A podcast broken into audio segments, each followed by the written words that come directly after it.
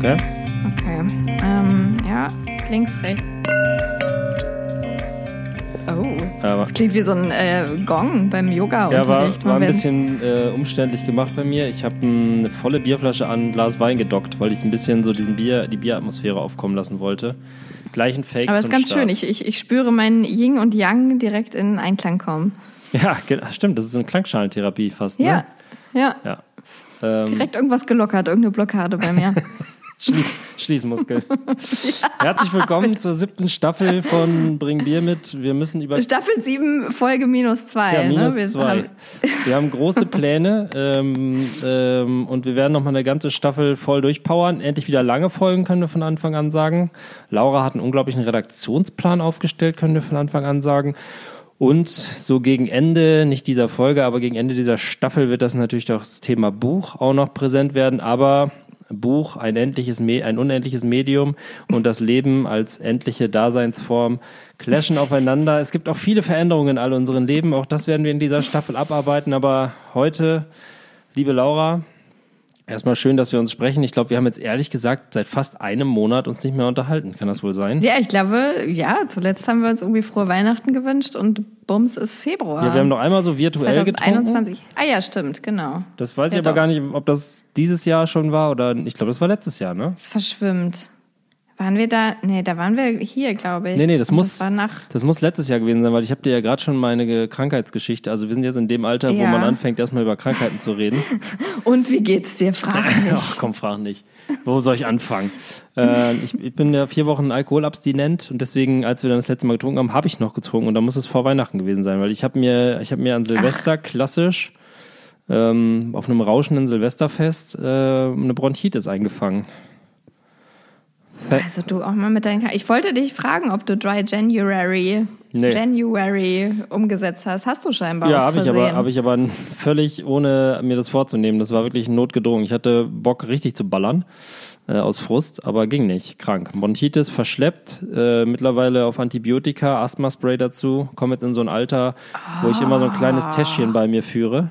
Weißt du, weißt du, mit so einem, mit Medikamenten. mit so einem weißen Dispenser, wo morgens, mittags, abends draufsteht. Ach so, ja, ja, ja. Dann die, können die Kinder auch langsam schon eingeführt werden, dass äh, die dann dir die Pillenschachtel füllen. Ne? Ja, genau, so Das- Pillen halbieren, das ist immer das Erste, ja. was man morgens macht. Früher Zigaretten gestopft, heute Pillen halbieren.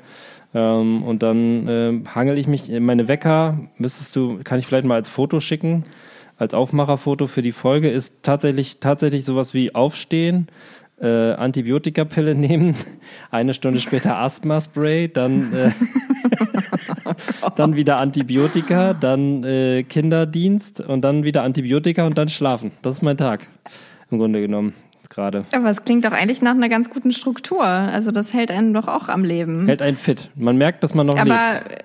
ähm, das katapultiert dich natürlich jetzt auch in den Bereich der äh, Risikogruppe, oder? Ja, da, äh, das, das Also ich meine, wegen deines Alters, ich weiß nicht, bist du eh schon darin vielleicht, aber danke. Äh, was viel, was viel interessanter ist, wegen meines Gewichts bin ich tatsächlich fast drin. Also mit, ja, klingt bescheuert, Gott. aber ich bin, äh, glaube ich, zwei Body Mass Index Punkte vom von Risikogruppe entfernt. Und da habe ich kurz überlegt, ob ich nicht einfach noch fünf Kilo draufpacke. Ähm, und dann sage, gib her den Scheiß. Aber dann ach so, wegen Impfstoff? Ja, genau. Und hat meine Ah. Mutter zu Recht gesagt, ähm, die fünf Kilo wärst du in deinem Alter nicht wieder los. und äh, hat sie nicht unrecht. Da hat sie mich noch davor bewahrt, mir jeden Abend eine Tüte Chips reinzufahren. Ja, also ich, mit 105 Kilo, momentan wiege ich 100 Kilo Kampfgewicht, mit 105 Boah. Kilo und meiner, mein 1,40 Meter Körpergröße wäre ich äh, Hochrisikogruppe dann plötzlich und wäre jetzt, Du wiegst 100 Kilo? ja, viel Also ich weiß überhaupt nicht, wie viele Menschen so wiegen, aber 100 Kilo viel. ist unnormal für meinen, äh, also ich bin schon äh, fettleibig, kann man schon sagen. Ist aber okay, dass du aber das, ich muss jetzt, also man sieht es dir nicht an, würde ich sagen. ja, das musst du jetzt sagen. Du hast mich auch lange nicht ich gesehen. sehe ne? dich ja auch nicht. Ja, und das kommt ja noch dazu, hier auf dem Dorf. Man hört es dir nicht an. Ja, ähm, weil ich hier so ein, äh, wie nennt man das? Vocoder? Nennt man das Vocoder? Autotune? Weiß nicht, Autotune. gut, was soll das sein? Autotune. So. Autotune habe ich der Ja, Stimme. ja. Cool, haben wir uns die ersten fünf Minuten schon verfranst. Also heute wollen wir, und das ist wie ein wie der Tanz ums goldene Kalb, wir wollen äh, heute über Ähm, wir müssen über das Thema Corona und Familie sprechen, weil alle sind wieder im Lockdown, alle sind nervlich am Ende. Und es gibt natürlich auch die große Diskussion, die in, glaube ich, jedem Freundeskreis, in jedem Elternkonstrukt, äh, in jeder, naja, in jeder Familie quasi ähm, äh, schwelt, ist Notbetreuung, Nutzen, Ausnutzen, was auch immer. Und war es ein Fehler, Kinder zu kriegen, wenn man gewusst hätte, dass man das, dass es Corona gibt. Äh, diesen humoristischen Themenkomplex wollen wir heute abarbeiten, Laura. Deswegen habe ich mir überlegt, zum Start sagen wir mal, wie es gerade aussieht. Ja. Ja. Wie sieht's aus bei euch? Wie viele Kinder sind in der Kita? Wie viele Stunden äh, hat das Bali schon wieder auf und ab wann gibt's Sekt? Erzähl. Also, das war Bali hat geschlossen. Mhm. Das äh, Sauna ist nicht, Spa ist nicht. Ähm, auch sonst würden uns einige Dinge davon abhalten, denke ich. Im Moment. Ähm, unsere Kinder sind in der Notbetreuung an drei Tagen in der Woche, beide äh, fünf Stunden jeweils. Also 15 Stunden die Woche sind sie gerade in der Notbetreuung. Mhm. Und, Und, jedes Mal mit einem schlechten Gefühl abgeben oder ist es schon weg? Nee, nee, nee, das Abgeben ist äh, mit einem sehr guten Gefühl, weil das natürlich total nett ist da gerade, ja. weil da sind wirklich wenig Kinder, also was heißt so halb so viel wie sonst. Ähm, das, die Kinder haben da eine sehr gute Zeit und gehen da gerade sehr gerne hin. Und äh, beim Abgeben ist man eigentlich immer darin bestärkt, dass das eine gute Sache ist. Für die Kinder. Das schlechte, Ge ja, für alle Beteiligten. Ja, okay. Äh, das schlechte Gewissen kommt natürlich dann, wenn man mit Freunden redet, deren Kinder zum Beispiel nicht in der Notbetreuung sind oder wenn man äh, in den Nachrichten damit konfrontiert wird. Äh, was sind das eigentlich? Warum bringen eigentlich so viele Eltern ihre Kinder noch in die Kita? Und ähm, eben auch diese Frage, wird diese Notbetreuung eben ausgenutzt? Hinterfragt man seine Entscheidung durchaus ab und zu. Und ich finde aber, da steht ja so viel, äh, wenn man drüber redet und drüber nachdenkt, fühle ich mich dann doch immer, immer wieder sicher, weil ich, äh, wir, wir sind ja nun mal irgendwie damit alleingelassen als Eltern, da so eine Entscheidung zu treffen und äh, diese, ja, weiß nicht, Eigenverantwortung ist ja immer so dieser Begriff, äh, zu übernehmen und die trage ich auch damit. Also das, die Verantwortung übernehme ich auch. Das finde ich, äh, ich finde das, ich könnte, es, es würde bei uns nicht anders funktionieren gerade. Mhm. Wir könnten nicht arbeiten, wenn die Kinder zu Hause wären. Ähm, und ich würde auch, glaube ich, ganz ehrlich den Verstand verlieren hier in unserer äh, Zweizimmerwohnung in der Stadt, ähm, ohne Möglichkeit irgendwie rauszugehen. Also äh, ja. Ohne fließend, ohne fließend Wasser muss man auch sagen, deshalb wurde euch auch Ohne fließend Wasser, wir haben die Toilette auf dem Flur. Na, es ist natürlich alles voll in Ordnung, wie wir hier leben, aber man, also ich selbst an, die sind jetzt halt vier Tage hier, an denen man ja auch nicht viel machen kann, außer ab und zu mal auf den Spielplatz gehen. Ähm, und das finde ich schon anstrengend und ähm, da dann noch einen Job irgendwie unterzubringen und wir auch mit diesen drei Tagen, die wir jetzt die, diese Notbetreuung haben, an denen wir äh, dann möglichst viel arbeiten, schaffen wir natürlich auch nicht unser normales Pensum. Das heißt, wir sitzen auch sonst äh, am Abend und äh, ich fange, ich bin so ein Typ, der immer gerne morgens arbeitet. Also ich stehe gerade fast immer um sechs auf und fange dann direkt an zu arbeiten.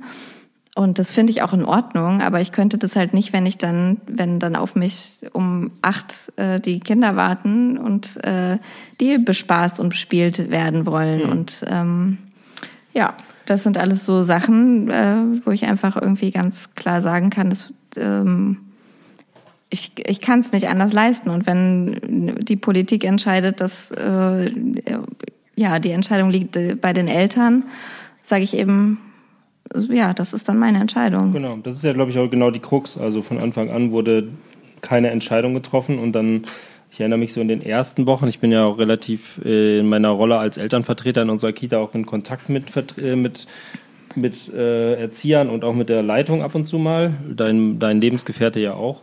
Und da, ja. ich glaube, am Anfang ähm, also ich so, gebe sowieso keinen Fick auf irgendeine Form von Selbstverantwortung, die jemand noch trägt nach einem Jahr äh, Pandemie. Ich glaube, ja. da ist sich mittlerweile jeder selbst der Nächste. Ähm, und ähm, ich glaube, die waren aber dann doch relativ überrascht, wie viele Kinder so im ersten, also in der ersten Phase da waren. Ich glaube, da war ja tatsächlich ich glaube, da waren fünf Kinder jetzt aus der Gruppe meiner Tochter zu Hause noch. Und bei den, mhm. bei den jüngeren Kindern, also aus der Gruppe meines Sohnes, wenn es überhaupt fünf waren, die nicht hingegangen sind.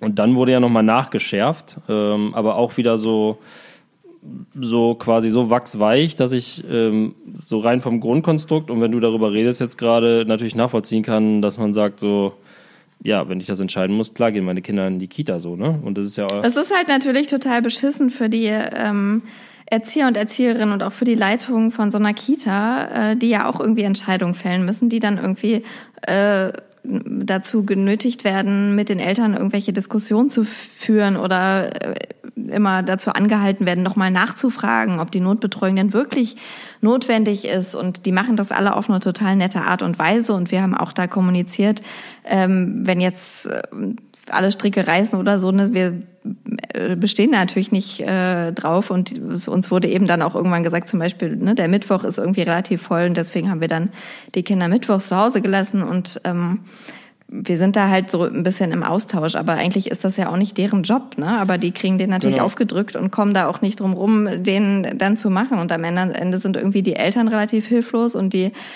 ähm, Erzieher sind irgendwie relativ hilflos und ähm, das ist ja auch politisch aber am Ende so gewollt oder wird zumindest billigend in Kauf genommen, äh, weil es gibt jetzt für Eltern keinen direkten Lohnausgleich oder irgendwie eine wirkliche Alternative dauerhaft. Ne? Man weiß ja auch nicht, wie lange das jetzt noch dauert. Und bei uns war das eben äh, dadurch, dass wir Corona-Fälle in der Kita hatten und seit Ende November die Kinder zu Hause hatten, ähm, waren wir dann eben um den Jahreswechsel so bedient, dass wir gesagt haben, nee, wenn die Kita jetzt wieder öffnet und es gibt irgendwie eine Art Betreuung, nehmen wir das jetzt wahr, weil ähm, ich habe, wir haben irgendwie ja dann auch schon in unsere unsere Jobs gekürzt und gecancelt und das äh, ja musste dann auch mal wieder laufen alles. Ja, nee, das, das also ich also als wir das erste Mal telefoniert hatten, ich glaube, das war dann noch vor Weihnachten, habe ich ja gerade schon gesagt so, da waren meine Frau und ich beide auf so einem, ey, wer schickt denn jetzt seine Kinder in die Notbetreuung? Sowas Asoziales, ne? Also wirklich so ja. den letzten Fetzel noch ausdrücken äh, ähm, und so. Da waren wir wirklich so ein bisschen auf Krawall gebürstet. Wir haben es euch hoffentlich nicht spüren lassen, aber wir waren hier, hier haben wir manchmal schon den Kopf gegen die Wand gehauen. Gerade ja, wenn dann wieder so Messages so kamen wie, äh, können bitte noch ein Kind zu Hause bleiben, dann sind wir nicht 25, statt ja. 30 so, ne? Und aber jetzt mittlerweile ähm, kann, kann ich es bis zu einem bestimmten Grad mittlerweile sogar nachvollziehen, dass man sagt, so Ja, aber das ist halt auch so diese, diese Scheiß, also dieser, das ja auch so ein, so ein Neid und so eine schlechte Stimmung irgendwie äh, da entsteht. Und jeder hält sich selbst ja auch irgendwie für den solidarischsten Messias. Also jeder denkt ja irgendwie so wie, ne, ich mache das so richtig und ich nehme halt super viel Rücksicht und irgendwie der andere nicht. Und warum muss der jetzt, keine Ahnung, in Urlaub fliegen oder warum bringt er jetzt das Kind in die Kita? Ähm, weiß ich nicht. Da steckt ja aber auch immer irgendwie was hinter und äh, auch dieses, weiß ich nicht, dieser Fingerzeig und so, das weiß ich nicht. Also ist ja, es ist voll normal, dass das passiert und es ging uns ja auch nicht anders, als wir zu Hause äh, sein mussten und noch normaler Kita-Betrieb war.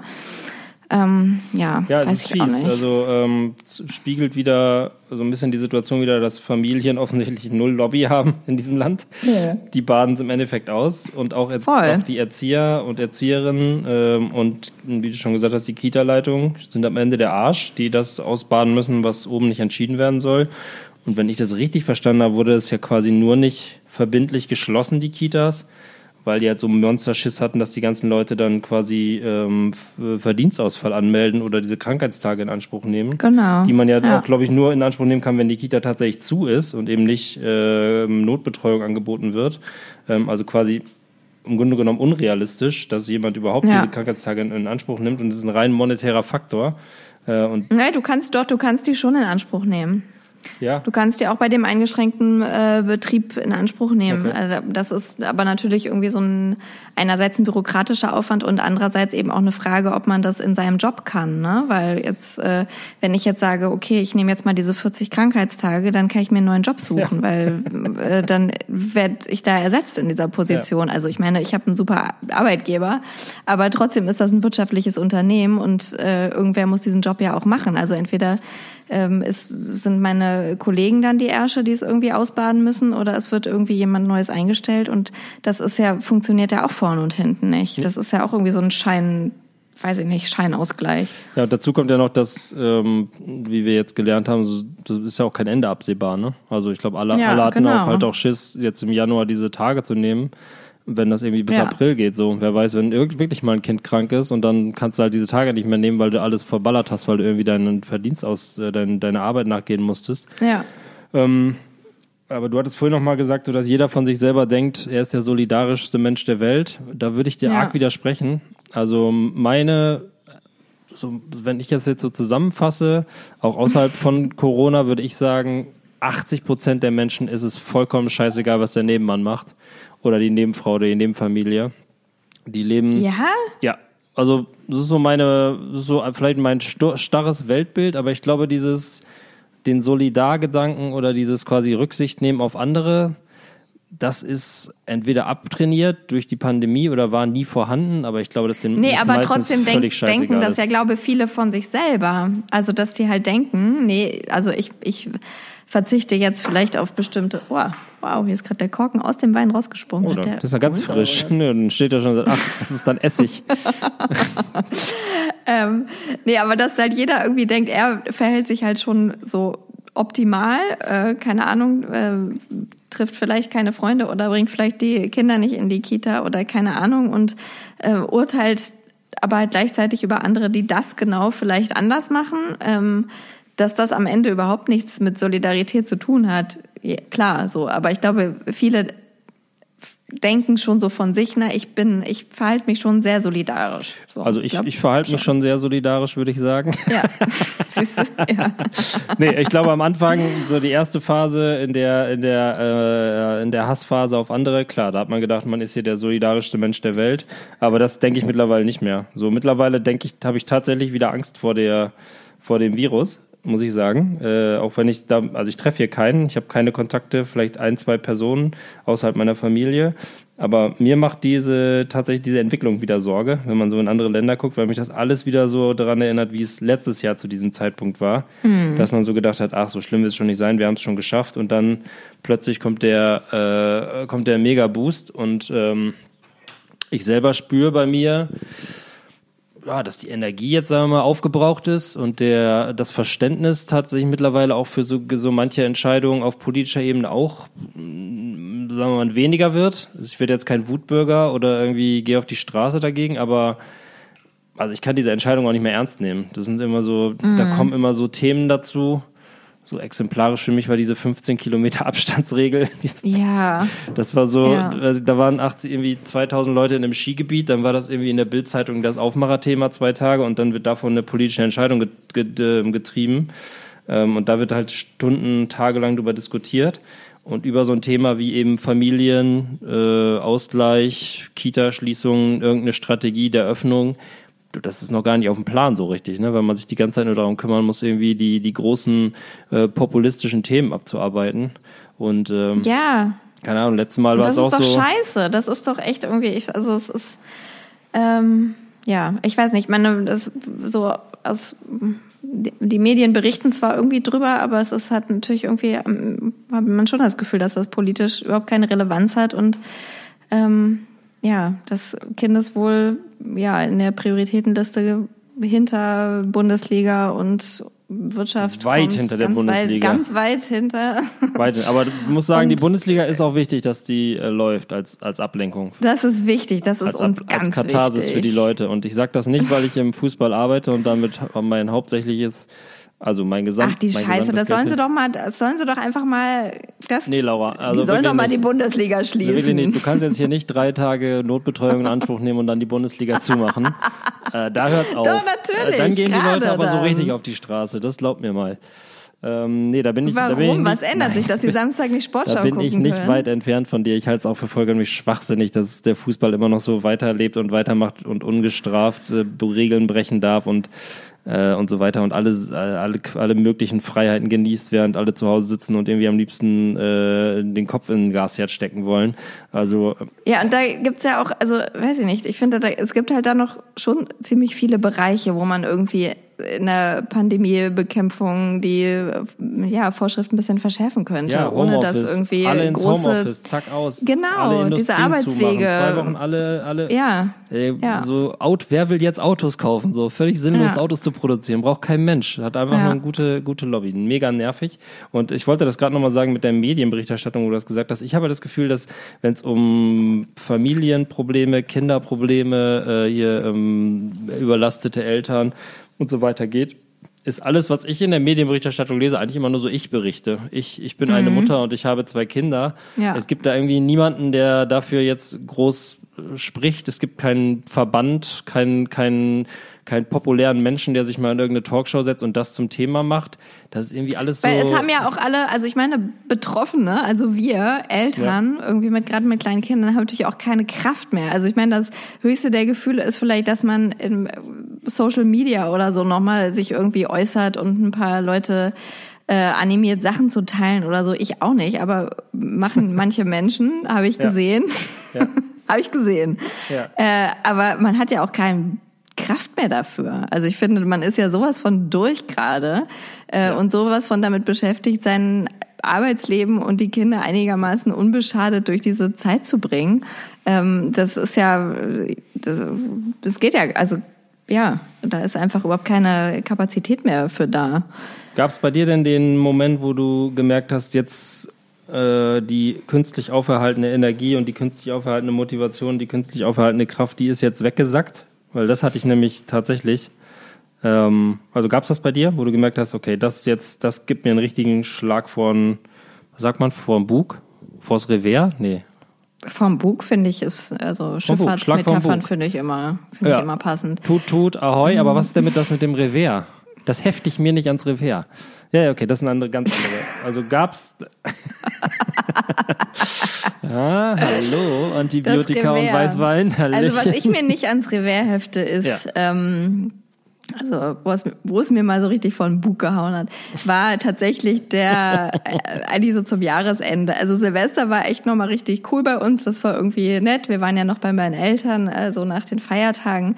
Ähm, aber ich hatte ja eh schon, hatte eh schon so die ganze Zeit gemerkt, dass mich auch so dieser letzte Lockdown äh, vielleicht ein bisschen mehr geschafft hat, als ich mir das eingestehen wollte. Also ja. ich habe, also sobald, also Ende November die Kinder so ein paar Tage zu Hause waren, habe ich gemerkt, dass ich so total fahrig bin. Das habe ich glaube ich auch schon mal erzählt.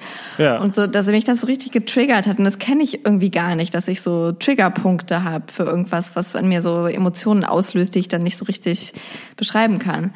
Und ähm, das ist da auf jeden Fall passiert und das hat sich auf jeden hat sich angestaut und dann war natürlich äh, Weihnachten, das war auch irgendwie nett, aber ich habe da habe ich schon gemerkt, es, es, äh, dass mir das alles zu viel wird und dass ich ähm, ne, diese einseitige Belastung, dass das so mich an einer Seite so ja keine Ahnung runterdrückt und das äh, war dann für uns auch die äh, der Auslöser zu sagen, ähm, wir bleiben jetzt eben nicht noch länger in der Heimat. Ähm, und versuchen uns da irgendwie zu organisieren.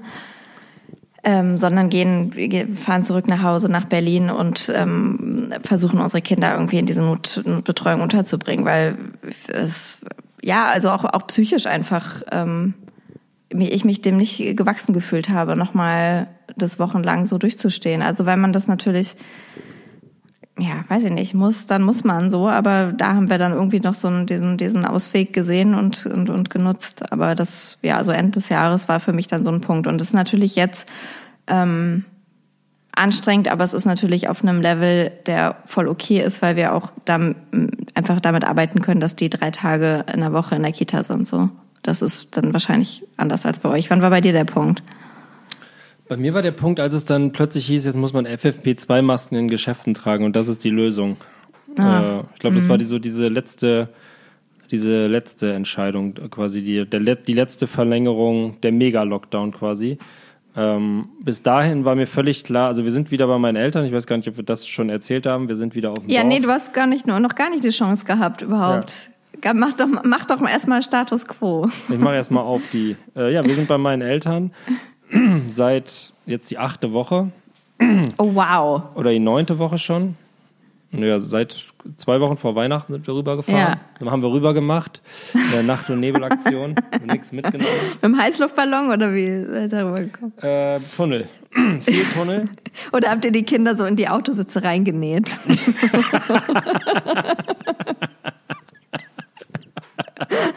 da sitzt doch ein Kind. Nein, nein, das ist nur, äh, ist nur eine Sitzkuhle. Die quietscht immer so. Das klingt wie ein Schreien. Ja, sehr schöne Vorstellung. Ja, wir haben die Kinder in die Autositze eingenäht, äh, in, den, in die alte Wartburg und dann sind wir, haben wir rüber gemacht in Westen. Ja. Und ähm, wir sind jetzt die achte oder neunte Woche hier und äh, uns war eigentlich beiden klar, dass das jetzt nicht im sagen wir mal, nicht mit dem ersten Datum, ich weiß gar nicht, was das erste Datum war, war wahrscheinlich auch der 15. Januar oder so, ne? Dass ja. es da jetzt nicht heißt, hurra, wir haben es überstanden und los geht's. Oh, ihr habt da gleich so der Realität so krass ins Auge geblickt, ne? Deswegen, ja. ich wollte auch nicht so gerne zu euch rüber gucken, weil ich dachte, oh Gott, jetzt ist, wahrscheinlich habt ihr recht, aber ich will es nicht. Ja, naja, ja, das, gut, äh, aber ähm, also nichtsdestotrotz haben wir Sachen für zwei Wochen mitgenommen. So schlau sind wir dann doch nicht, um direkt wieder, um direkt Bestellt. wieder. Amazon äh, Prime nochmal nee, refreshed. Extrem zurückgehalten, aber genau, seitdem sind wir hier. Ähm, es ist auch das erste Mal, dass wir beide arbeiten, weil beim letzten Lockdown war ja ich in Elternzeit ja. und ähm, ja. das war auch nochmal anders. Also, und wir haben jetzt quasi, teilen uns die Tage auf. Komplett, also 50-50, haben im Grunde keine Pausen ähm, arbeiten dann abends manchmal noch oder am Abend dann noch mal so ein, zwei Stunden vorm Fernseher, wo man dann so halb einschläft, mehr oder weniger.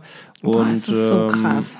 Ja, und haben dann äh, zumindest am Wochenende mal äh, und auch abends, wenn meine Eltern wiederkommen, die arbeiten ja auch beide ähm, und die kümmern sich echt super und nehmen die Kinder auch und spielen dann mal mit denen, dass man irgendwie so ab 18, zwischen 18 und 19, 30 mal so einfach mal so ins Leere starren kann. Und ähm, ja, das ist so jetzt der Alltag. Also ich arbeite morgens von sieben bis eins ähm, oder bis halb eins äh, und dann essen wir kurz zusammen eine Viertelstunde. Dann fängt meine Frau an zu arbeiten und ich arbeite, dann schläft mein Sohn, meine Tochter darf zwei Stunden Fernseh schauen und in den zwei Stunden arbeite ich dann noch weiter. Und spätestens um 15 Uhr im Grunde genommen habe ich dann beide Kinder und kümmere mich dann darum und so teilen wir das dann mehr oder weniger auf. Und das ist wirklich jeder Tag gleich. Äh, das ist auch das, was gerade so bleischwer auf einem lastet. Also einerseits ist es voraussehbar, was passiert, aber andererseits ist es eben auch kein bisschen Abwechslung, kein bisschen Input. Mhm. Ähm, dann, äh, wir hatten ja beim letzten Mal auch sehr viel Kontakt zu den Nachbarn hier nebenan mit den, mit den Jungs. Und ja. äh, das ist auch so ein bisschen abgeflaut, glaube ich, weil man nicht mehr so viel draußen ist. Wetter ist halt auch echt scheiße die ganze Zeit. Ähm, und äh, so kochen wir hier eigentlich auch so ein bisschen in der, in der eigenen Suppe. Und das ist so ein bisschen das, was, was mich dann so runtergezogen hat. Dass ich hatte halt beim, dann nach diesem ersten Lockdown erwartet, dass es jetzt wirklich einen radikalen Schnitt gibt und die jetzt irgendwie sagen, es wird nicht funktionieren, es gibt jetzt mhm. Mutationen, die krass sind und wir müssen jetzt einfach mal vier Wochen alle nichts machen, sondern alle gehen ins Homeoffice alles, was nicht dafür nötig ist, dass die Gesellschaft am Leben bleibt. Und dazu gehört verdammt nochmal kein Maklerwesen und kein Tr Investment Trading und äh, diese ganze Scheiße, die noch auf ist und machen darf, ja. sondern dazu gehören Lebensmittel herstellen, Drogerien, äh, ja, Drogerien und Supermärkte, Ärzte und das war's dann. Ja. Nicht mal öffentlicher Nahverkehr. Ich meine, wo musst du hinfahren, ja. wenn du zu Hause bist und nicht zur Arbeit musst? So, damit hatte ich gerechnet. Und dann dieses, das war so, also dann quasi diese, für mich diese FFP2-Maske jetzt das Symbol für mich, des, das sieht so wie so ein, weiß ich auch nicht, so ein hässliches T-Shirt, was man immer wieder rauskramt und irgendwie einen immer an die schlechte Zeit erinnert. So, das ist, die ist wirklich so, denen ist nichts anderes eingefallen, als zu sagen, ihr müsst jetzt andere Masken tragen. Das ist so krass. Ja. Und äh, alles andere beweisen wir euch darauf hin, dass es toll wäre, wenn ihr das macht, aber bloß keinen Druck ausüben und bloß keine Entscheidung treffen, die in irgendeinem Verband auf die, auf die Spitze treiben könnte oder sauer machen könnte, so. Und so läuft es im Grunde weiter wie vorher, so. Und es wird auch noch bis Ostern so weiterlaufen. Also, ich kann es mittlerweile auch nicht mehr hören, Impfstoffe und was da alles schief läuft und was diese Hoffnung, die da drin liegt, so, das ist alles Käse, so. Ich kann dir jetzt voraussagen, wie es weiterläuft und Ostern sitzen wir immer noch hier. Und das ist halt irgendwie, da hat es mir echt den Stecker gezogen, so für ja, bestimmt zwei Wochen, habe ich gedacht. Also da war ich kurz davor abzudriften in die Verschwörungstheorie und zu sagen, scheiß drauf, ich mache jetzt, was ich will. Ich, es ist mir völlig ich egal. Ich setze mir jetzt einen Aluhut auf. Ja, genau. Ich gehe jetzt auf die Straße. Telegram an. ich wäre wahrscheinlich vermutlich der, der erste und einzige Ich bin jetzt bei Telegram übrigens. Ja, ich weiß. Ich bin schon lange bei Telegram. Ach ja? Ja. Äh, hast du, äh, das Lass würde mich chatten. interessieren. Das würde mich interessieren. äh, hast du schon mal dieses äh, Kontakte in deiner Nähe suchen gemacht? Nee, oh Gott. Das ist total krass. Da gibt es ja diese, dann diese Chatgruppen, wo dann so diese ganzen Sachen passieren.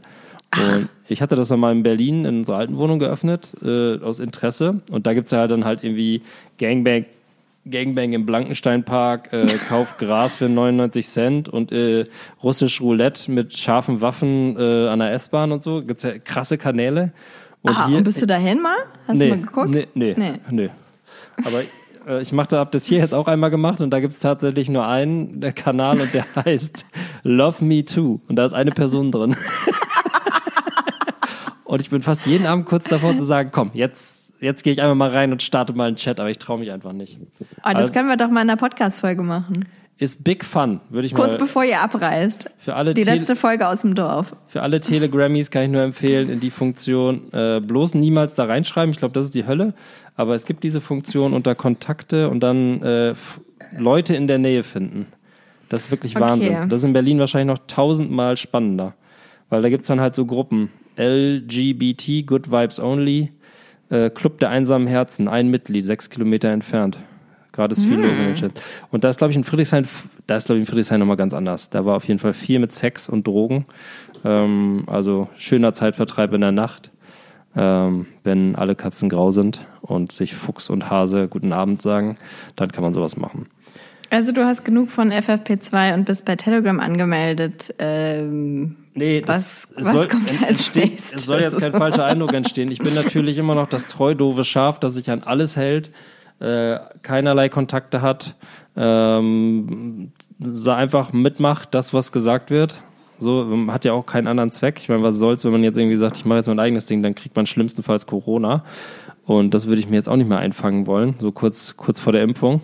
Sch, äh, zwinker, zwinker.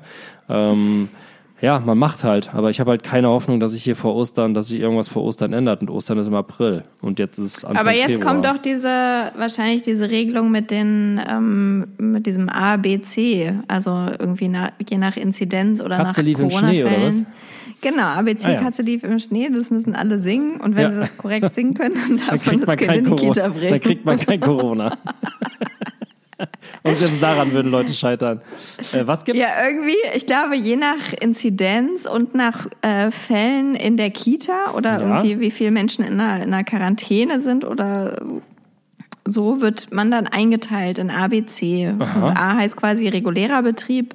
B eingeschränkt und C Notbetreuung. Also zu gibt's gar nicht in dem Szenario. Und das, das kommt jetzt oder was? Ähm, ich schätze mal, dass das am 15. Februar kommt. Das ist jetzt in der Diskussion. Tatsächlich? Da habe ich ja noch gar nichts von gehört, mhm. weil ich aber auch nichts mehr darüber lese. Ist jetzt schlecht für mich. Ich, bereite mich mental und auch physisch jetzt auf die Tennis-Frühjahrssaison äh, ich vor. ähm, ich hatte jetzt eigentlich, ich hatte gerade noch einen neuen Schläger bestellt, eigentlich damit gerechnet, dass das jetzt, äh, dass ich mich jetzt hier wieder heimisch fühlen kann. Das ist dann, klingt dann ja fast so, als, als, ähm, als würden wir ein Comeback in Berlin noch feiern.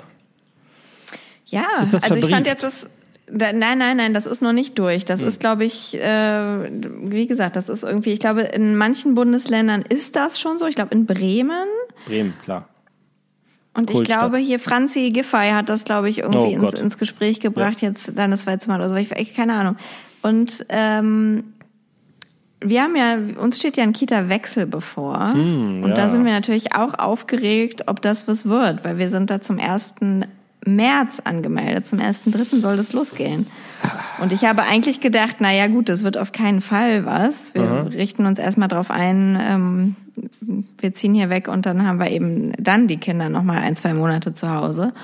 Und dann habe ich die Leiterin angerufen von der Kita am Montag und hat sie gesagt, nee, ich bin da ganz zuversichtlich. Also ab 15. Februar wir haben hier so niedrige Inzidenzen, das wird irgendwie, wir werden ganz normal öffnen können und ab dem 1.3. die Eingewöhnung machen. Also, ja, das, äh, Laura, da bist du jetzt aber wirklich vorgeprescht, weil ich glaube, die wenigsten unserer 16.000 Hörer wissen, die folgen uns ja nicht alle auf Instagram, ihr sollt uns auf Instagram folgen, ähm, Monster-Content und bitte auch äh, äh, uns bei Werten bei iTunes, ähm, wissen ja, dass du, dass du äh, der Hauptstadt den Rücken zukehrst und nicht nur du, sondern du bist verrückt genug, auch deine Kinder mitzunehmen.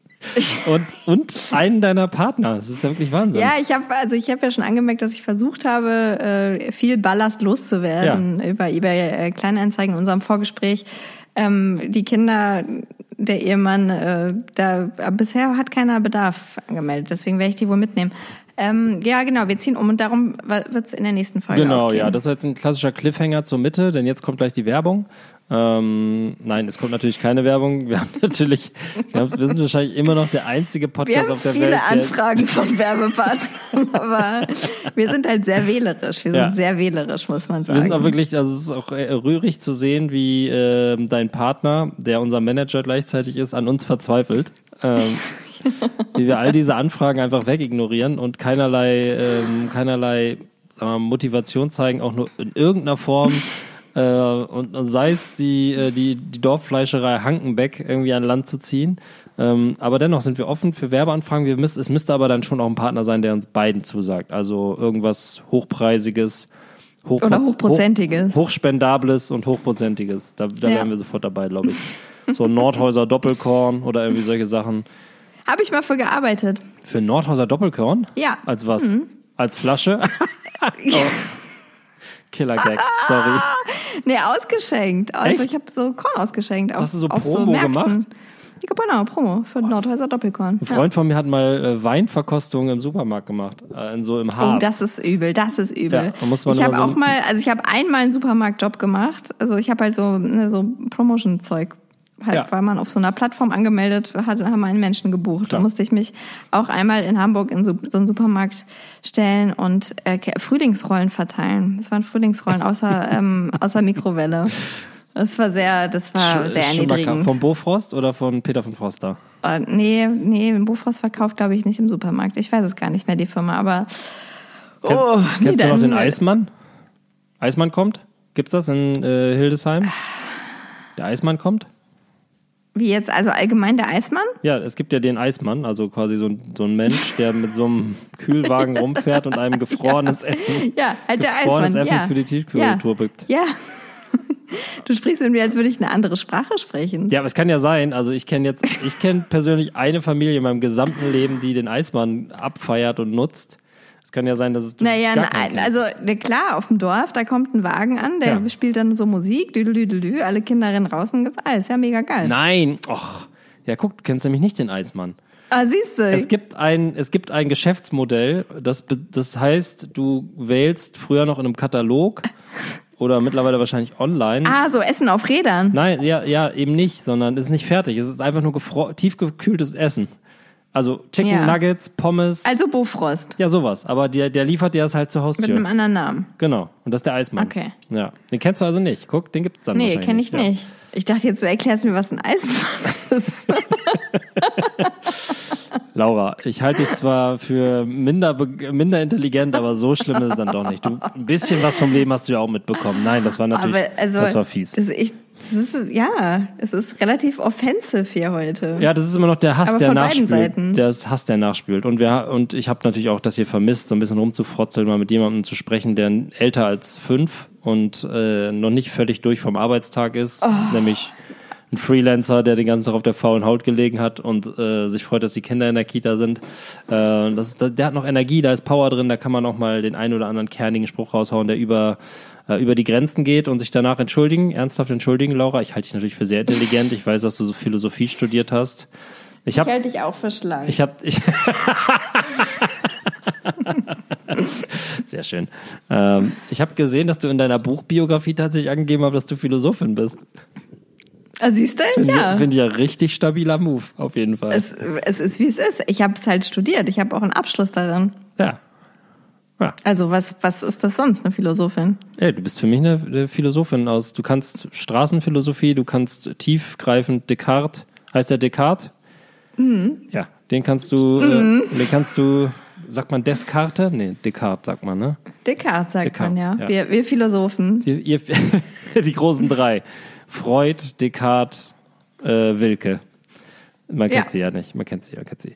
Ähm, ja, jetzt äh, ist die, die Zunge gelockert, die Stimmung gut. Wollen wir nochmal wieder zurückkehren und irgendwie Rant auf, gibt es noch irgendwas, worüber, worauf wir sauer sein können? Nein. Findest du, äh, ich hätte noch, ich habe noch eine Frage. Also ich krieg ja. ja. wir kriegen ja relativ, was sich wirklich gebessert hat oder sagen wir mal angepasst hat, ist ja das äh, Infomanagement der Kita. Und ja, ich fühle mich auch sehr informiert. Ja, und die Bemühungen der Erzieher und Erzieherinnen muss man ja auch äh, in, also muss ich in höchsten Ton, Tönen loben, dass die sich wirklich Mühe geben mit Ideen, anrufen. Das ist auch immer lustig, äh, wenn, äh, ja? wenn unsere Tochter dann angerufen wird per FaceTime und dann. Äh, also sie telefoniert dann mit, mit ihrer Bezugserzieherin oder wie? Ja, genau. Und dann steht er, oder es ist ein Er und steht dann in der Gruppe und dann kommen irgendwie Kinder dazu und dann singen die irgendwie einen Quatsch oder, oder machen halt so. Ach, sie hat eine, einen Bezugsbetreu Er? Ja, sie hat einen Bezugsbetreu Er, ja. Das sind ja jetzt nicht so ganz viele in unserer Kita, ne? Kannst du schon ausmalen, wer das Ach. ist. Und ähm, ja, das ist der dritte Bezugserzieherin. Also das, sie hat schon alle durch. Liegt aber nicht ja. an ihr, sondern an der Problemkind. Absolut. Nee, aber die rufen dann an und auch sogar, unser kleiner Sohn wird sogar angerufen per FaceTime, ist auch immer total süß. Oh, und süß. dann sitzen dann da alle anderen Kinder und gucken. Und die Kleinen sind ja noch viel geiler, wenn so ein Handy an ist. Ne? Dann, dann gucken ja. die einfach nur so und da läuft so Schnott aus der Nase. Und ähm, schicken regelmäßig so Sachen oder kleine Spiele oder Lieder und so. Das finde ich echt richtig äh, krasses Upgrade, wie sich das entwickelt hat, so im Laufe der, in der verkackten Pandemie, muss man ja sagen. Ne? Also ich meine, da waren ja die Erzieher oder das mhm. Team wahrscheinlich auch erstmal ungewohnt für die, aber die haben sich da richtig reingehauen, finde ich, und machen jetzt Sachen mittlerweile, ähm, wo ich großen Respekt vor habe, dass man das nebenbei noch macht. Und sowas kommt dann ja manchmal auch eher um 19.30 Uhr, also nach Feierabend, weit nach Feierabend und eben nicht während der mhm. Arbeitszeit. Also finde ich schon ähm, richtig cool, was sich das, wie sich das gemausert hat. Ich ja, ich glaube auch wirklich, also für die ist das auch ähm, ja, teilweise halt, also natürlich ist das auch für die irgendwie auch in der Kita ganz angenehm, jetzt kleinere Gruppen zu haben, aber andererseits äh, vermitteln die mir auch immer irgendwie sehr glaubwürdig, dass die dann die Kinder auch vermissen oder irgendwie auch ja an deren Entwicklung teilhaben wollen und für die es auch schwierig ist, dass die ja auch nicht wissen, wie lange diese die Situation jetzt noch so ist. Ja, also genau und ich habe ja große Angst davor, also mein Sohn war ja noch nicht oder unser Sohn war ja noch nicht mal eingewöhnt, völlig Mhm. Und ich habe jetzt auch ehrlich gesagt keine drei Monate mehr Zeit, das nochmal zu machen. Ja. Ähm, also das ist tatsächlich auch was, worüber ich jetzt ja, mehr, mehr nachdenke.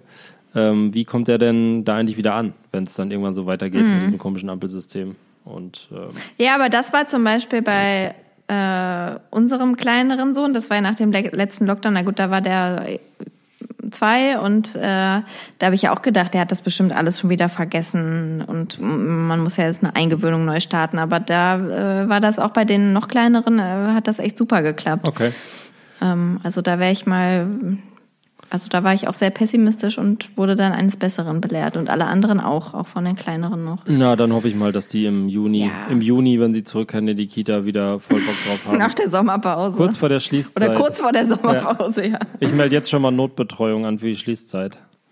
Ja, aber ich finde das auch immer, also wir haben ja auch von der Kita zum Beispiel oder von, von einer Freundin habe ich noch dann irgendwelche, jetzt äh, kriege ich immer irgendwelche so Bastelsachen und was man denn mit den Kindern alles machen kann an diesen Tagen und so. Und ich denke immer, also ist halt voll nett gemeint und voll gut, aber ich versuche halt, oder wir versuchen hier den Arbeitsalltag irgendwie zu organisieren und die Kinder müssen halt so ein bisschen nebenbei sein. Ich, ich kann mich jetzt nicht äh, fünf Tage die Woche hinsetzen und oder mit denen irgendwie ein mega Programm ausgefeilt. Äh, also ich kann natürlich klar mal mit denen mal eine Stunde was basteln, aber ähm, ich, ich kriege da gerade so ein bisschen mehr Input, als ich irgendwie leisten kann. Das setzt mich manchmal auch so ein bisschen unter Druck. Ja, das stimmt schon. Macht ihr Programm oder wie ist so euer ähm, Alltag mit den Kindern? Ja, schon. Also wir haben jetzt kein, also beim ersten Lockdown hat ja richtig so einen Plan gemacht ähm, wie der Tag abläuft. Weil ja, da kann man jetzt auch nur so ein bisschen also drüber lachen. Ne? Ich habe den neulich gefunden, unseren alten Plan. Und dachte so, ach ja, naive. jung und naiv. da muss man aber auch sagen, da war ich halt allein dafür verantwortlich so und dann ist es natürlich sowas auch nochmal einfacher quasi auch zu gestalten. Ja. Jetzt haben wir halt so einen gesplitteten Tag und da ist eigentlich auch das Programm relativ klar so. Äh, also meine Frau, also ich fange sehr früh an zu arbeiten, so kurz vor sieben. Ähm, so um acht wachen dann die Kinder auf, dann kommen die runter. Dann frühstücken wir so ein bisschen halb zusammen, dann ist halb neun, dann gehe ich langsam hoch. Äh, wir haben uns jetzt hier so ein kleines Büro eingerichtet und dann ähm, spielen die erst so ein bisschen, gerade das Puzzeln hoch an im Kurs, aber oh, das ist ja so viel Puzzeln. Ja, das ist ja auch quasi dann, da gehen ja den die sagen wir mal, die Interessen auch stark auseinander bei einer fünfeinhalbjährigen und einem anderthalbjährigen. Also mhm. äh, da ist dann auch nicht viel mit eins zu eins Betreuung oder in irgendeiner Form. Da versucht man ja tatsächlich wirklich nur zu überleben äh, oder in irgendeiner, dass es nicht knallt oder irgendwie einer heult die ganze Zeit so. Also das ist, ist für die Kinder natürlich Monster-Scheiße. Und ähm, ja, dann äh, macht, dann ist meist so, dass dann meine Frau was mit dem Kleinen macht kurz und äh, meine Tochter ein Hörspiel hört oder zu mir dann hochkommt und sich zu mir hinsetzt und mit Kopfhörern hört, dass sie dann irgendwie so ein bisschen Bücher guckt und malt. Und äh, ja, dann ist irgendwann Mittagszeit und dann übernehme ich und ich, mein Programm ist rausgehen und dann wird sich schon was ergeben. Ja. So, dann fahren wir mit dem Fahrrad irgendwo hin. Heute waren wir irgendwie in so einem. Wie, wie leicht ist es, die Kinder rauszubekommen? Also so von eins bis fünf? ähm, eins ist leicht, fünf ist schwer. Also den Kleinen, den könnte ich, den könnte man den ganzen Tag bei jedem Wetter rausstellen. Der ist wirklich absoluter Draußen-Freak. Der will nur draußen sein und der, der beschäftigt sich auch locker eine halbe Stunde, dreiviertel Stunde alleine irgendwie, indem er Wasser in den Topf schüttet. So, der ist da mhm. cool und läuft auch viel und hat da voll Bock drauf und entdeckt viel. Da fällt auch natürlich auch immer irgendeine Pfütze rein, das ist dann sofort nass, ist ja unpraktisch. Und die, ähm, die große hatte da anfangs gar keinen Bock drauf. So, das war echt immer ein Krampf. Es hat immer mindestens eine Stunde gedauert, bis sie ihre Sachen anhatte. Ähm, und ähm, da ist jetzt aber mittlerweile, glaube ich, hat sich das eingegroovt, dass, also da gibt es jetzt keine Diskussion mehr. Wir gucken Fernsehen, dann mache ich meinen Rechner aus, dann wird der Kleine geweckt, da ziehen wir uns an, da gehen wir raus bis 18 Uhr. So, ob es jetzt regnet, stürmt, schneit, hagelt, Weltkrieg losbricht oder was auch Wann immer. Wann geht ihr raus? Ähm, ja, immer so um halb vier ungefähr, Viertel vor vier, halb vier.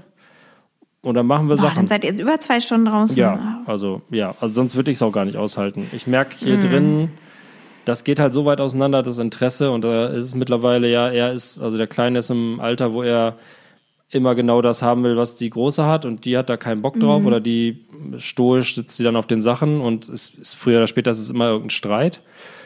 Und das ist halt draußen nicht so. Also dann machen, ja. machen wir halt Sachen. Manchmal ist es einfach nur so aufs Fahrrad und dann im Dorf die Geschäfte abklappern, die noch aufhaben, Brötchen holen, äh, eine Wurst abstauben beim Fleischer und dann irgendwie im Supermarkt noch äh, irgendwie, keine Ahnung, Butter kaufen. Auch anderthalb Stunden von der Uhr. Ähm, mittlerweile wissen wir bei jedem Geschäft, was es hier geschenkt gibt oder was es hier für die Kinder, was es hier für die Kinder quasi in die Hand, auf die Hand gibt, wenn man was kauft. So, da ist meine Tochter weiß genau Bescheid, auch wer, welcher Verkäufer spendabel ist und welcher nicht. Ähm, ist mittlerweile sogar ganz süß, dass sie so sagt, ich gehe alleine rein, weil dann gibt es mehr. Oh. ja, dann gebe ich ihr nur noch Geld und dann geht sie halt so alleine rein und holt da zehn Brötchen und eine Laugenstange so, richtig erwachsen, richtig cool. Und das sind halt manchmal so Sachen, dann gibt es hier so einen kleinen, so einen Bio-Bauernhof. Ähm, die haben so zwei Hunde und da fahren wir eigentlich auch alle zwei, drei Tage mal vorbei und streicheln wir die Hunde, dann wirft man mal ein Stöckchen, kauft da zehn Eier und guckt die Hühner an. So, das ist so ein bisschen was, was wir immer machen. Und jetzt in den letzten Tagen, wenn es so krass geregnet hat, fahren wir halt, fahre ich halt in irgendeinen Wald, so mit denen. Und dann mhm. werden halt Matschsachen angezogen und dann hängt man da ab und sammelt Stöcker und fällt hin und und das jetzt tatsächlich seit, ich würde mal sagen, so seit anderthalb Wochen ist meine Tochter auch so weit, dass sie sich, sie wird es nie zugeben, aber auch ein bisschen darauf freut, dass wir das machen und dann draußen echt gechillt ist. So. Und die war sonst auch nie, nie jemand, der sagt so, komm, wir latschen mal oder die, da taten sofort die Beine weh oder äh, das Knie oder alles Mögliche. Das haben wir ja letztes Mal schon erkannt, wenn das dann irgendwie so dauerhaft die Lösung ist und sie weiß, es passiert jetzt einfach, ich kann machen, was ich will, wir gehen trotzdem weiter, ja. dann ist das auch weg und dann ist es auch cool. Und da hatten wir jetzt so, also die letzten Tage waren, also waren richtig coole Tage eigentlich so. Und dann nachmittags Wetter egal. Dann fahren wir immer. Heute war wieder sogar eine schöne Situation. Ich war ja früher, jetzt bin ich voll am Labern, ne? Soll ich weiter labern? Ja, ich finde es interessant. Laberstimmung. Früher war so mein größtes Hobby als Dorfjunge, äh, dann abends war nichts los, keine Kneipe und äh, auch kein Bock auf Leute, ins Auto setzen, Mucke laut machen, einfach rumfahren. Hast du das auch gemacht? Ja, klar, cruisen. Ja, mega geil. Und das habe ich jetzt wieder entdeckt und meine Kinder finden das auch voll geil. und jetzt haben wir heute war das erste Mal die Situation, also wir fahren dann immer irgendwie hier in die umliegenden Ortschaften, das sind so zehn Kilometer ungefähr, dann sind da irgendwie ist da mal ein Wald, wo es irgendwie ein Fluss ist, dann ist da ein Wald, wo ein kleines Schloss ist und so, da fahren wir halt immer hin. Und heute war dann so eine Situation, da kamen tatsächlich fast die Tränen. Da saßen meine beiden Kinder hinten auf der Rückbank. Meine Eltern haben so einen Camper. Ich saß vorne am Steuer wie so ein Steuermann. Wir haben irgendwie so Kindermucke gehört. Ähm, und die hatten da so eine Snackbox nach unserem Waldspaziergang. Rote, rotes Gesicht und alle irgendwie so ein bisschen kaputt. Und dann war, bog ich so in die Straße ein, wo meine Eltern wohnen. Und dann meinte meine Tochter, Papa, können wir nicht noch eine große Runde Auto fahren? Und dann habe ich so gesagt, ja klar. Und dann haben wir noch eine, sind wir eine halbe Stunde einfach rumgefahren, haben Monster laut Musik gehört. Alle Kinder waren super glücklich hinten drin, haben da ihre Snacks gefuttert. Und das war irgendwie ein ganz schöner Zeitvertreib. Ich meine, es hat krass geregnet, so. Es hätte auch wäre auch nichts anderes gegangen. Aber das, das passiert dann halt gerade so. Und da ist jetzt aber auch nicht viel mit, ähm, ich bastel was oder ich klatsche was. Ich versuche das immer so ein bisschen, so immer so in halben Stunden Slots dann mal gebe ich die Richtung vor, dann darf meine Tochter irgendwie Bibi und Tina spielen, dann spiele ich halt mit oder abends wird halt getobt. So, das versuche ich schon einzuhalten, aber da fehlt dann auch manchmal einfach die Energie. Da will man auch manchmal einfach nur ja, ins Klo gucken oder äh, gar nichts, gar nichts denken. Ähm, das ist schon auch so. Aber ja, man lebt in den Tag hinein und weiß, dass jeder Tag so wird, die nächsten zwei Monate. Oh, ich glaube, ich habe gerade zehn Minuten am Stück geredet. Lass mich doch einmal einen Schluck trinken. Trink, trink mal einen Schluck, trink mal einen Schluck. Bei uns ist immer das Problem, ähm, also ich finde, rausgehen, unsere Kinder finden es auch super geil, draußen zu sein. Es ist auch super geil, mit denen draußen zu sein, weil die sich da auch am meisten beschäftigen und bewegen und ähm, das eigentlich immer cool ist. Aber die rauszukriegen, Horror. ist so anstrengend, das ist so krass. Ja das ist wirklich, es ist eine Stunde ja. ein Kampf, bei dem man, ich schwitze stärker als bei Pamela Reif äh, 30 Minuten Total Butt and Abs. Es ist richtig krass. Ja, kann ich verstehen. Weil man natürlich selber auch schon angezogen ist und denkt, wir gehen ja gleich raus. Nee, ja, und es ist, ich hadere halt auch die ganze Zeit mit mir, weil ich so keinen Bock drauf habe, die anzuziehen. und auf dieses Theater habe ich auch keinen Bock. Und ich habe auch keinen Bock, draußen zu sein. Ich hasse es ja dann auch draußen ja, zu sein. Gut. Die Kinder finden es dann draußen geil.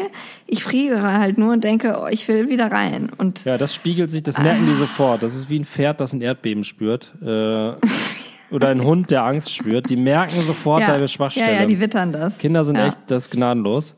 Und das ist der Unterschied. Ich finde es geil, draußen zu sein. Ich hasse es, drinnen zu sein. Ich, also, als ich keine Kinder nee. hatte, also konnte ich, ich easy ja.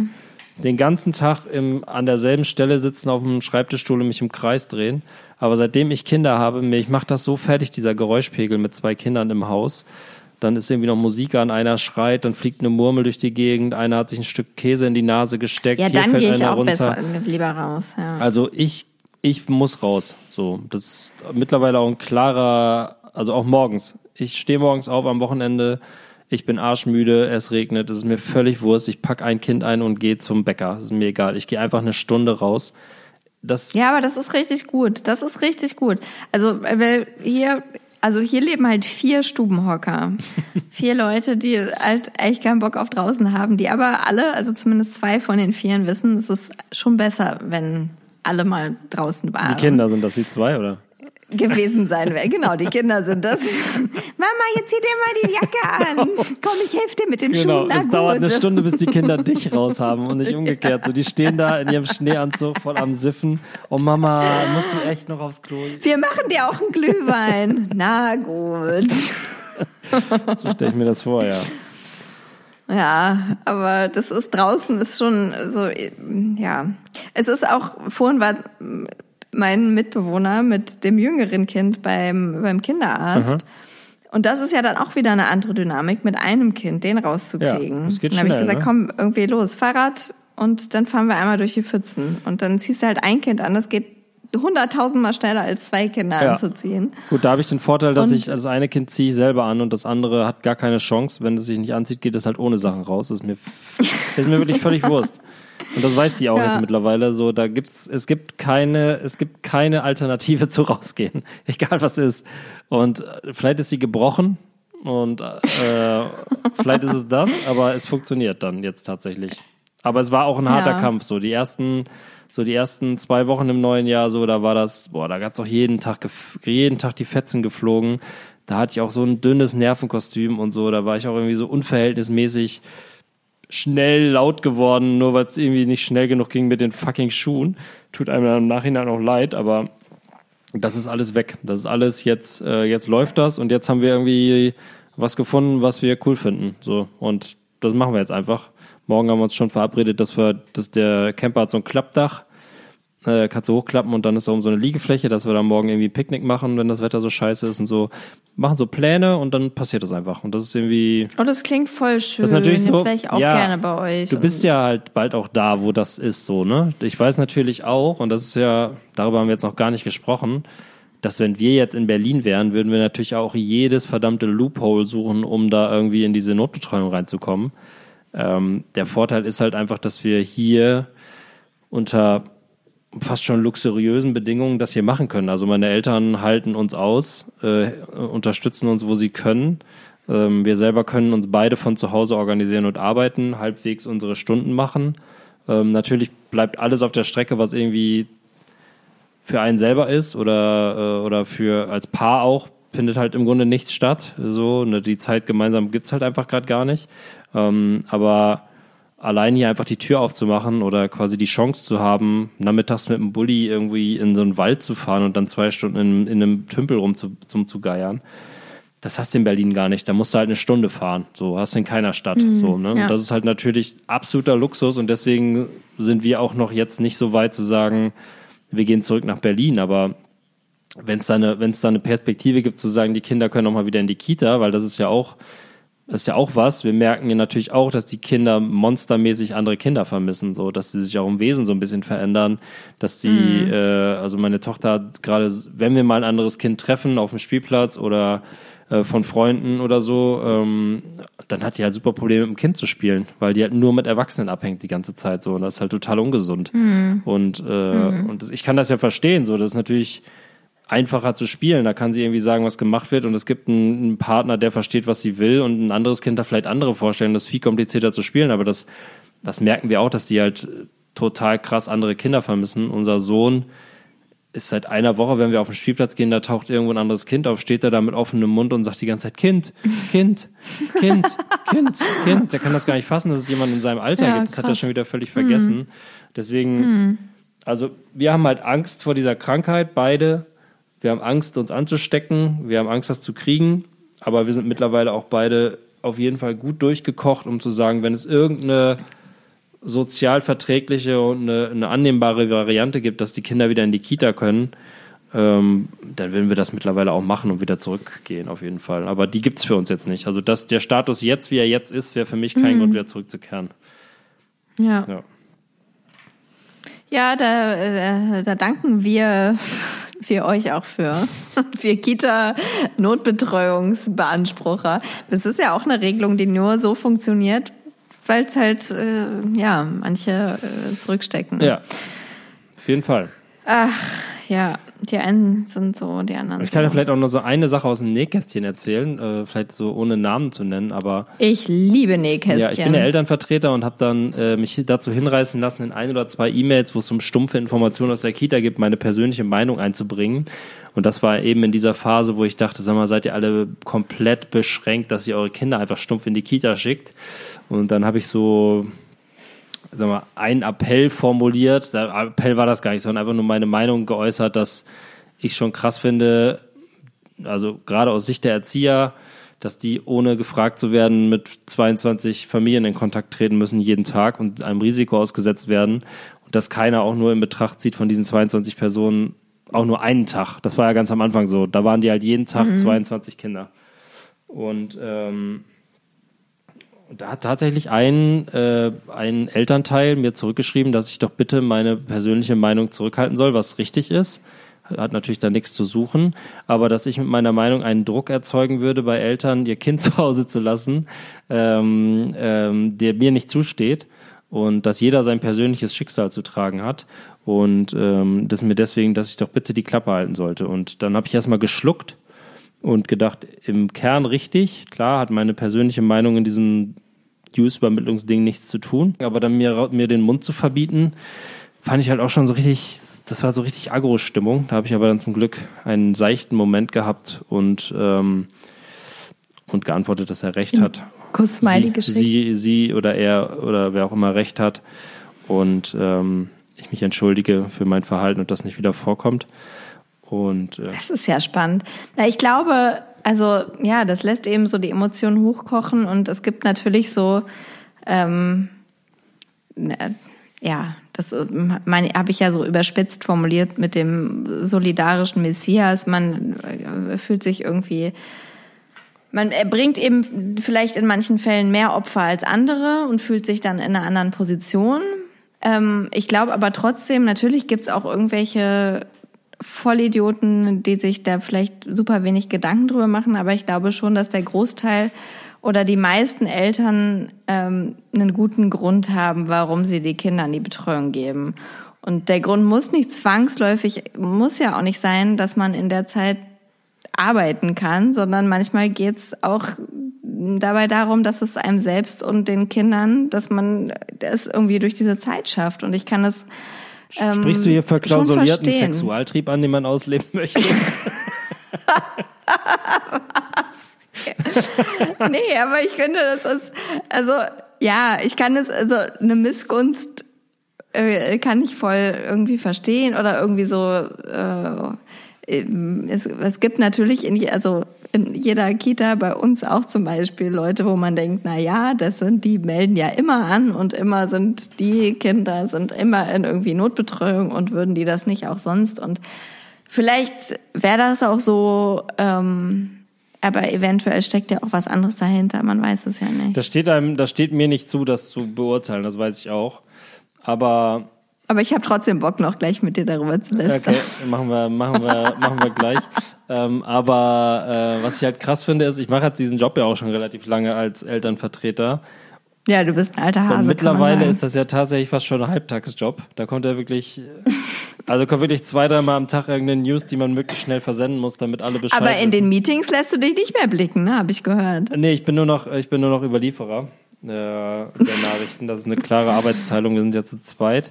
Und ähm, es sind dann immer die Personen, die nie, die sich nie melden. Äh, oder wenn man mal nach Feedback fragt oder wenn man mal sagt, so kann mal einer helfen oder äh, da wird irgendwas gebraucht oder kann jemand was spenden und so da tauchen diese Personen, die solche Nachrichten wie die eben genannte schreiben, halt, halt nie auf. Die tauchen halt immer nur auf, wenn es denen ja. ans persönliche Bein gepisst wird und sie sich angegriffen fühlen. Und das finde ich halt, ja, ist, ist klar. Die sind auch so, wenn keine Pandemie ist, aber das fand ich schon exemplarisch, dass sich jemand dazu hinreißen lässt, das nicht zu schlucken, sondern da irgendwie noch ähm, quasi so zurückzubellen ähm, und nicht da drüber zu stehen, wenn man schon die Entscheidung trifft. Ja. Ja, ja so das fand ich schon fand ich schon erstaunlich. Hat mich auch belehrt, so würde ich jetzt nicht mehr machen. Und äh, das hat es vielleicht gebracht, aber dennoch fand ich das einen äh, erstaunlichen Schritt. Erstaunlichen Schritt. Ja, ja. Ja. Kann ich verstehen. Ich bin jetzt auch aufgeregt. Wenn dass ich dir sage, wer das war? Oder was meinst du? Ja, das auch und auch weil ich, weil ich denke, also. Oder hast du, warst du das? Wenn, wenn mich jetzt so eine E-Mail erreicht hätte mit so einem, mit so einem Inhalt, mhm ja, weiß ich nicht. Hätte ich vielleicht geweint oder. Nö, ich war einfach nur tierisch sauer. Die kam auch irgendwie nachts um eins.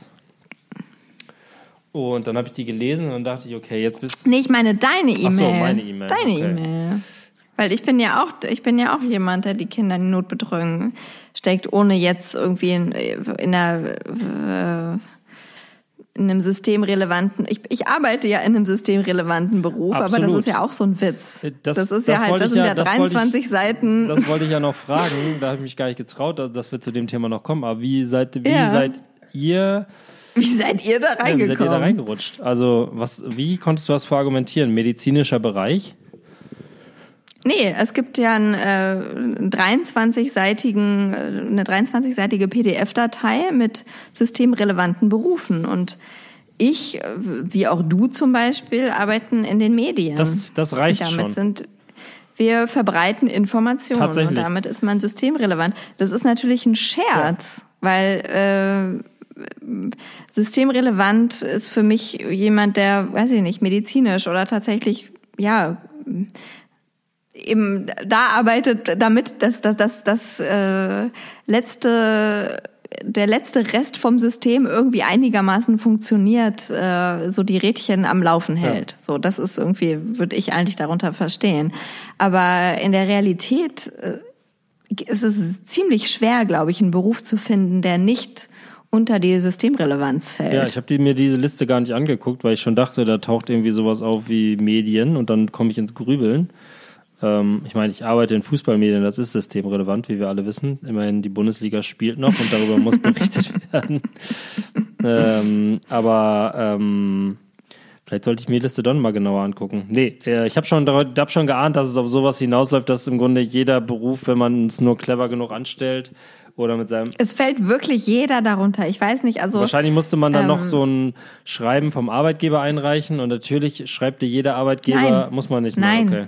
nein, ja. musst du nicht. Du musst auf einen Zettel schreiben, ja, ich bin systemrelevant, weil ich arbeite in dem und dem Bereich. Okay, so, und dann gibst du den obersten Bereich ein. Und da fällt, kann, das kann wirklich jeder. Ich, mir würde nichts einfallen. Es muss ja auch nur ein Elternteil sein. Mhm. Also es müssen nicht beide sein. Ja. ja. Das ist ja noch krasser.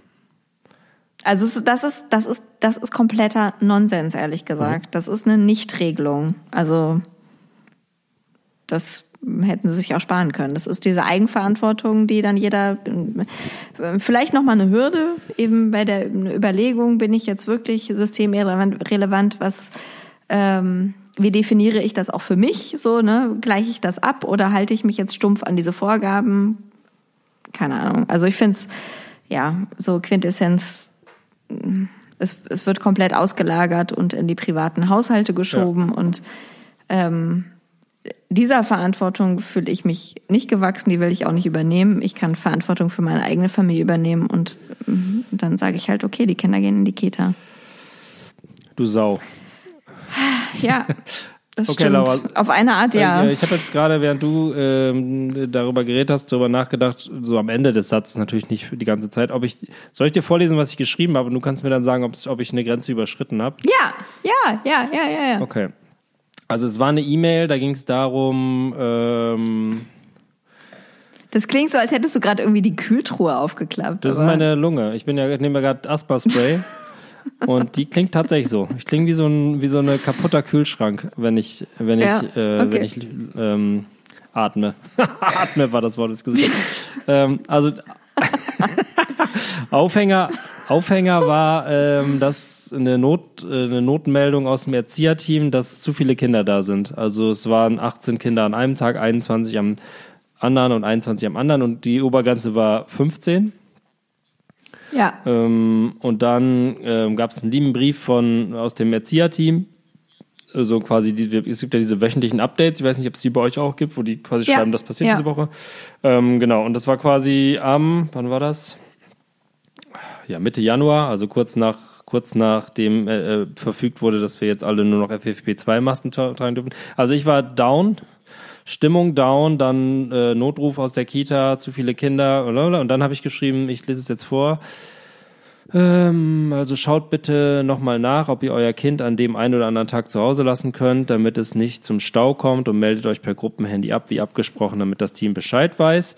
Und jetzt noch ganz persönlich möchte ich noch was sagen. Ich bin einigermaßen erstaunt, wie viele Leute die Notbetreuung in Anspruch nehmen. Notbetreuung in Anführungszeichen, das ist schon mal der erste Appell, äh, der erste Angriff. Aber jeder wird sicher seine Gründe haben. Nur für das Erzieherteam ist es schon krass, jeden Tag mit über 20 Familien in Kontakt zu stehen. So steigt das Infektionsrisiko massiv. Die gedachte Grenze pro Gruppe liegt eigentlich bei 15 Kindern. Kurz gesagt, das Team ist gleich zu Jahresbeginn bereits am und teilweise über dem Limit.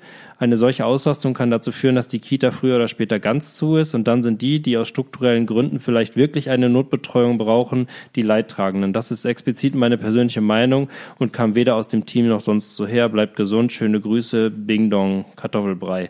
Und naja, das war jetzt quasi meine persönliche Meinung, die so eine Reaktion hervorgerufen hat. Und jetzt würde ich dich fragen, wenn du die E-Mail kriegst, du kannst ganz ehrlich sein, habe ich da eine Grenze überschritten? Ja, ja? voll. Also voll, okay. ja da hast du eine Grenze überschritten. Ja. Das, ähm, damit unterstellst du ja, also, also jeder, ja, jedem wird damit unterstellt, dass er, äh, das ist ja eigentlich so das Oberthema. Jedem wird unterstellt, dass er das Nutz, ausnutzt. Nutzen Eltern die Notbetreuung zu sehr okay. aus? So, das die Frage hast du da in den, in den Raum geworfen. Aber die habe ich die nicht, nicht clever genug verpackt, dass sie nicht jeder rafft. Oder habe ich sie deutlich genug gemacht? Doch, dieses war relativ, das war re relativ offensichtlich. Okay. Und die hast du, aber diese Frage hast du in so einen Raum geworfen, voller vulnerabler Eltern, die. Was spielst du jetzt? Was ist das? Was ist das für ein Wundersch eine, eine wunderschöne Melodie? Melodie? Sprich weiter. Das ist der neue, das ist der neue Outro-Effekt, den ich anbringen möchte. Das ist toll. Ist das, so, ist das eine. Sprich weiter, Laura. Du darfst, ich möchte deine ehrliche Meinung hören. Also, ich habe äh, eine El Gruppe El vulnerable Eltern. Ja, äh, naja, mitten ins Herz getroffen. Also, das wäre wirklich für mich der Moment gewesen, wo ich sage, okay, scheiß drauf, ey, dann lassen wir jetzt die Kinder zu Hause. Wenn ich so persönlich angegriffen werde oder in Frage gestellt werde, dann äh, das, das, dem kann ich mich nicht widersetzen. Ich kann mich dem nur in der anonymen Masse, das geht. Ja. Das, weil mich keiner, also vielleicht fragt man eine Erzieherin nach und dann sage ich ja, nee, ist alles, also ich bin systemrelevant. Ja. Tschüss. ähm, aber letztendlich das äh, äh, groß und breit zu begründen, da braucht man schon eine Podcast-Folge ja. für und das hat nicht jeder. Die hat nicht, je, die hat nicht jeder, die hat nicht jeder zur Hand. Ja. Die hat einfach nicht jeder zur Hand. Und da, da wird's schon komisch. Da wird's schon dass komisch. Jed, ich finde es schwierig. Dass nicht jeder einen Podcast zur Hand hat oder äh, ja, das ist auch ein Drama. Ein Drama. Ich wurde, äh, ich wurde auch in der Kita schon von Erzieherinnen gefragt, wann es endlich weitergeht. Also die hören, die hören alle zur Grüße, geht Grüße, raus. ihr macht einen tollen Job. Ähm, gut, das habe ich ja auch verstanden. Also ich habe verstanden, also das natürlich war die auch die Intention äh, zu provozieren, ähm, aber das ist quasi eine Reaktion, also natürlich war der auch der insgeheim der Traum, dass es eine Reaktion hervorruft. Ähm, aber ja. Ähm, also ich habe.